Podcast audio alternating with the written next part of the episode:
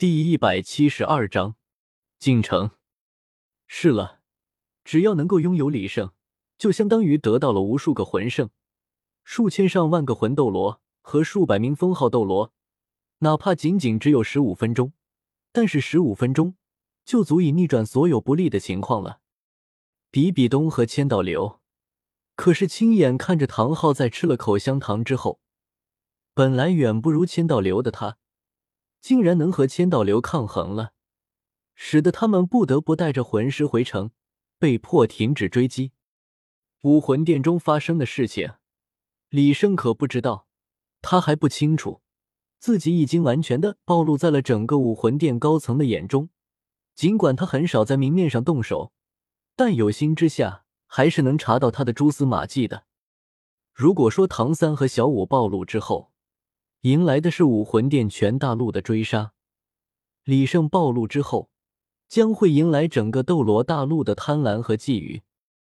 不过现在还好，知道他的仅仅只有一小部分人，除了大师他们之外，也就只有七宝琉璃宗和宁风致了。李胜带着大师他们来到了星斗大森林。到了森林中之后，所有人都松了一口气。显然，在这里。武魂殿的人想要来抓小五，就会十分困难了。此次前来不是并为了魂环，所以一行人显得比较悠闲。而小五在身份暴露之后，也算是彻底的放开了，甚至给史莱克学院的其他人介绍起了星斗大森林。李胜也听得十分入神，毕竟论对星斗大森林的了解。有谁能够比得上在这里生活了十万年之久的小五呢？先不说其他，仅仅是小五对星斗大森林的介绍，就已经让他们感到不虚此行了。虽然大师号称理论无敌，但也仅仅是在武魂理论上面。别的先不说，对魂兽的了解这一方面，小五不知道要超越了大师多少。虽然因为地域的原因。使得小五只了解星斗大森林的魂兽，但仅仅凭此就足以碾压大师了。十万年可不是一般的岁月，能够活了十万年，在某一方面是没有人能够比得上的。一路走来，在小五这个内奸的带领下，众人没有发生过什么战斗，巧妙的从高级魂兽们的地盘周边绕了出去。这就是你建的城？众人惊叹不已。虽然这个城镇的规模在斗罗大陆上只能算是小城，但是一想到这座城是在星斗大森林里建成的，这个难度可就大了去了。欢迎大家来到下城。李胜满脸微笑，走到了众人身前，不过随后脸色一肃，从空间手环中摸出了数本书籍，递给了众人。不过我要提前说明。既然来到了下城，就要遵守这里的规矩。这里的规矩和斗罗大陆里有很大的不同，不过更多的是针对罪犯而已。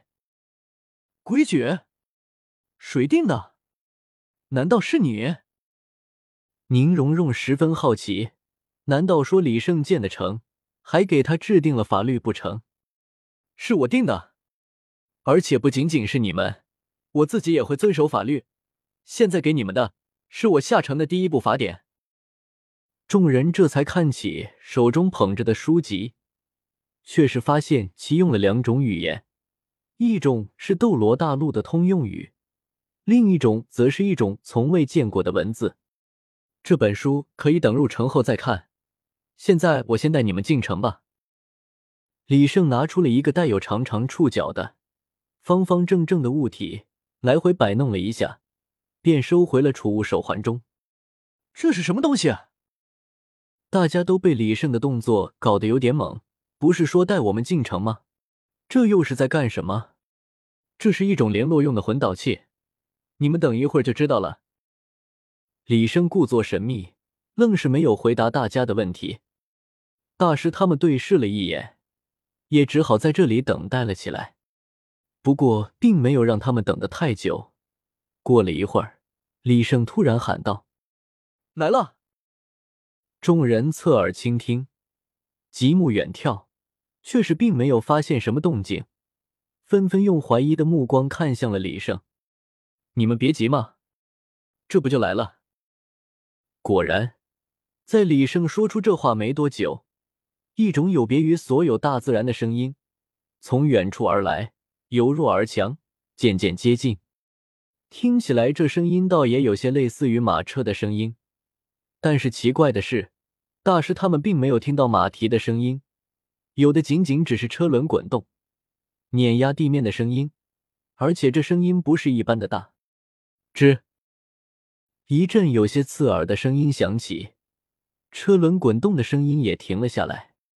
隔着一堵城门，众人似乎能够想象得到，门后停着的一辆巨大的马车。卡卡卡卡卡。城门缓缓打开，从门后窜出来一对统一着装、手持奇形物体的魂师。他们刚从门内走出，便直奔李胜而来，排成一排，齐声喊道：“见过城主，欢迎城主回家！”声音清脆而洪亮，激昂又不失冷静。更为重要的是，每一个魂师的眼中都蕴含着对李胜的崇拜、崇敬之情。李胜没骗我们。这座城真是他建的，直到现在，他们才算彻底相信这座城是属于李胜的，而不是李胜在吹牛。大家都辛苦了，这些是我在外界的朋友们，麻烦你们带我们进城吧。李胜亲切的拍了拍排头魂师的肩膀，朝着城门内部走了过去。请跟我来。这一对魂师跟着李胜返回了城门中。其中一位则脱离了队伍，来到了史莱克学院众人的面前。说实话，李胜刚才的转变吓了他们一大跳。原本嘻嘻哈哈、平日里没个正形的李胜，此时竟然变得温和而又庄重，威严而富有魅力。这突如其来的转变，险些闪了他们的腰。看起来，李胜还真是个当城主的样子。就这饭，简直比天斗帝国的贵族们还要厉害。这是大师他们的想法，而马红俊和奥斯卡戴沐白他们却没想那么多。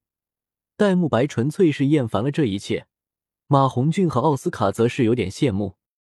众人随着李胜进了城，身后的城门被机关所操控着，关闭并锁了起来。进入这里，也算是进入了文明社会了。哇！原本众人以为这里停的仅仅是一辆马车而已。但是这可比马车大多了，足有三米多高，五米多宽，十数米长，怪不得能下来一对魂师呢。